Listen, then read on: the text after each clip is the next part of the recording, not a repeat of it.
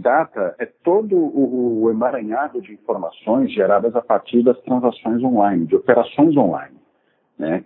Então, por exemplo, é, qualquer tipo de, de, de, informação gerada a partir de um, de um acesso à internet, você entrou no Google para pesquisar uma informação, você gera um dado. Você gera uma informação que fica no, no serviço de, servidor do, do Google e ele utiliza essa informação para aprimorar a plataforma dele, para entender o seu, o seu hábito de pesquisa, para entender o seu hábito de navegação. É, por exemplo, cada pesquisa por um produto que você tem interesse em comprar, você gera um dado, isso pode ser utilizado, por exemplo, para estratégias de marketing. É, o compartilhamento da, da, da, tua localização pelo Waze. É, isso é uma informação que você gera de modo colaborativo e que isso ajuda na, no aprimoramento, na otimização de rotas de tráfego, por exemplo. Tudo isso, é, a, soma de todas essas operações, que são infinitas praticamente, isso a gente chama de data. É, então, são dados totalmente distintos, mas que podem ser analisáveis. Né? Então, é, se chama Big Data todo esse consolidado de informações aí disponíveis é, na nuvem, por meio de transações online. Como a gente pode, então, trazer essa tecnologia para o marketing e para a comunicação das empresas? Né? Qual o impacto do Big Data na comunicação corporativa? Na verdade, o, o impacto do Big Data, é, ele ainda não foi mensurado na comunicação corporativa. A gente está tomando essa iniciativa no mercado, porque o que a gente acredita é que o Big Data ele é o viabilizador da era, de fato, da inteligência de informação. Né? Então, por exemplo, o Big Data ele já é utilizado para você dimensionar estratégia de negócio, estratégia de marketing. Por exemplo, você fez uma pesquisa é, por um tipo de produto. Quero comprar uma, um tênis. Você pesquisa, você entra no site, você entra numa loja online, de repente você recebe essa informação no seu e-mail. Alguém fazendo uma promoção e, e impactando por meio disso. Então, não é que ele ele rastreia o, o seu interesse por isso e te propõe uma negociação. Olha, eu vi que você tem interesse nessa informação, você tem interesse nesse produto, quero te oferecer uma condição para ele. Então, isso acontece por uma transação, por uma, pelo cruzamento de uma série de fatores e que podem gerar negócio.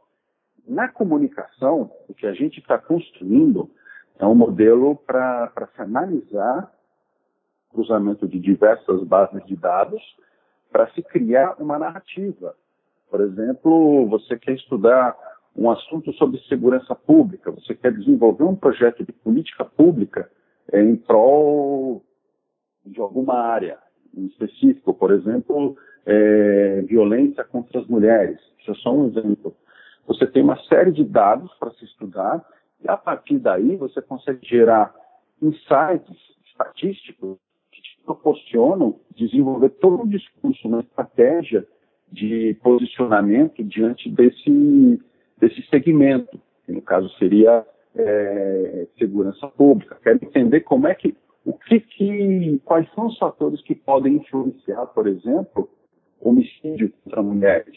Você analisa uma série de dados do IBGE, da Secretaria de Segurança Pública, do DataSUS, e começa a estabelecer correlações com base nisso para poder entender o, o, problema, a causabilidade, e a partir daí construir o seu projeto, a sua narrativa, de que forma você pretende abordar isso e implementar um modelo de política pública ou criar uma consciência na imprensa, na opinião pública a respeito do assunto. Essa até era outra pergunta que eu ia fazer, né? Porque a AIDS também realizou um estudo inédito, né, sobre a violência contra a mulher, que reuniu dados que podem ajudar, inclusive, na tomada de decisão na área de políticas públicas, né? Como que foi esse projeto? A, a AIDS levou em consideração um fator sazonal. Estamos em março, estávamos em março, e foi o que nos levou a, a essa percepção. Nós temos um banco de dados muito rico, então nós queríamos entender de uma forma diferente. É, não por pesquisa demonstrativa, entender qualquer uma percepção baseada numa amostragem, que a gente queria entender a situação de fato. Então, nós fomos a fundo na, na busca, na procura por informações é, que pudessem traçar esse cenário. Então, entramos no sistema de no portal de transparência em troca, em busca de informações sobre os boletins de ocorrência registrados na, no estado de São Paulo, é, quais são as regiões que têm maiores índices de violência, o, os horários em que isso tem o maior, maior, volume de incidência, é, quais são os padrões de vulnerabilidade que, que, podem ser encontrados dentro desse, desse volume de informações. O que a gente fez foi um cruzamento disso tudo. Então, nós estabelecemos um mapeamento, o primeiro mapeamento realizado no Brasil, baseado na análise de dados, para se chegar em conclusões que são muito importantes dentro do, da discussão, da pauta da violência contra a mulher. Então, por exemplo, a gente chegou à conclusão de que as regiões que têm o maior volume de violência, elas não são atendidas por delegacias da mulher. Essas delegacias estão concentradas em regiões com menor índice de violência e maior concentração de renda. Então, como é que nós chegamos a essa informação? Nós utilizamos informações do, do IBGE para se entender essa, essa demografia e distribuição de renda per capita e empregabilidade, para poder criar esse mapeamento de pontuar exatamente onde são essas regiões com maior concentração de renda e onde são as regiões com maior exposição à violência. Então, nós descobrimos que são razões opostas. Quanto mais é, concentração de renda existir, menor o índice de violência. E é exatamente nessas regiões onde estão concentradas as delegacias da mulher, regiões que, teoricamente, não têm essa necessidade tão latente. Então, nós construímos a partir desse tipo de análise, desse, desse ponto de partida de estudo. Então, é um material que ele pode ser utilizado amplamente para a criação de uma política pública, por exemplo, para você é, direcionar a instalação de uma delegacia da mulher no local onde realmente existe a necessidade. Então, nós conseguimos chegar a informações, por exemplo, de que uma mulher que sofre um tipo de agressão, ela pode levar até três horas para chegar numa delegacia para prestar uma queixa. Como a implantação do Big Data vem avançando no Brasil?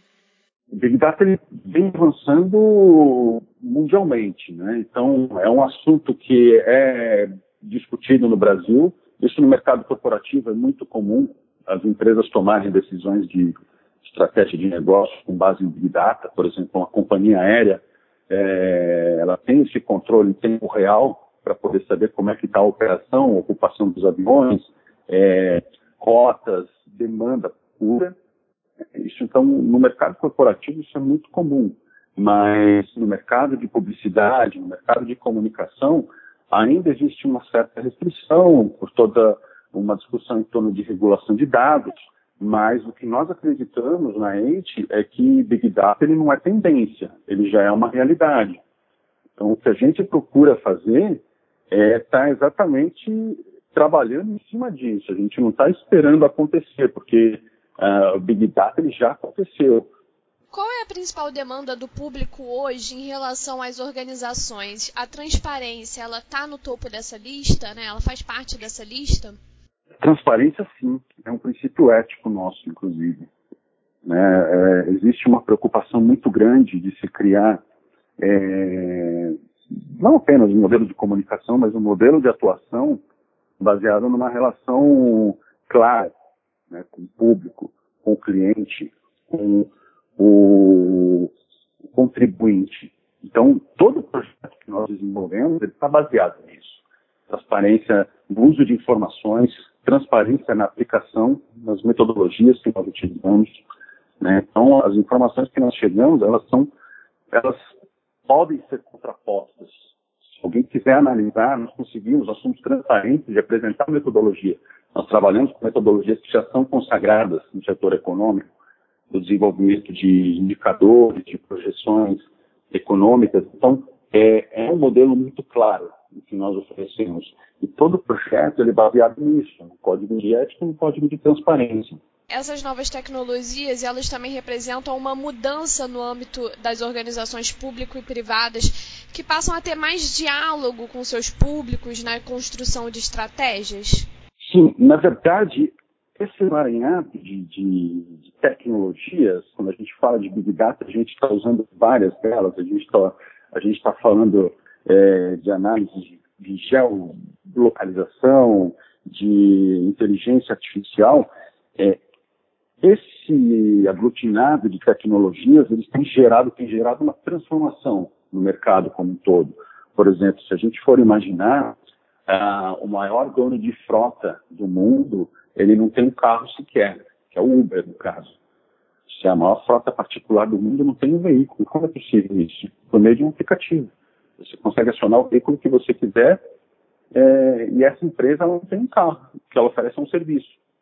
Assim como a maior empresa de hospedagem mundo. Você aluga o quarto que você quiser, mas essa empresa não tem um quarto, ela não tem um hotel. É um serviço de locação, que é o Airbnb, por exemplo. Ou um sistema de entrega de comida que não tem um restaurante, que é o iFood. Você faz uma solicitação, chega na sua casa, mas de um restaurante, é de um serviço de entrega. Então, isso tem transformado realmente o modelo de negócios de várias, vários segmentos. Por exemplo, há, há 10 anos seria inconcebível você pensar num sistema de entretenimento por streaming. E hoje você tem um, um modelo que desbancou as redes de locadora no mundo, que é a Netflix, por exemplo. Você consegue assistir o filme que você quiser, no horário que você quiser, aonde você quiser. Então, é, tudo isso graças ao avanço tecnológico, obviamente, é, volume de tráfego gerado, e é claro que tudo isso acaba gerando informação comparável a ponto de gerar dados de inteligência, para você tomar decisões de mercado e implementar estratégia de negócios.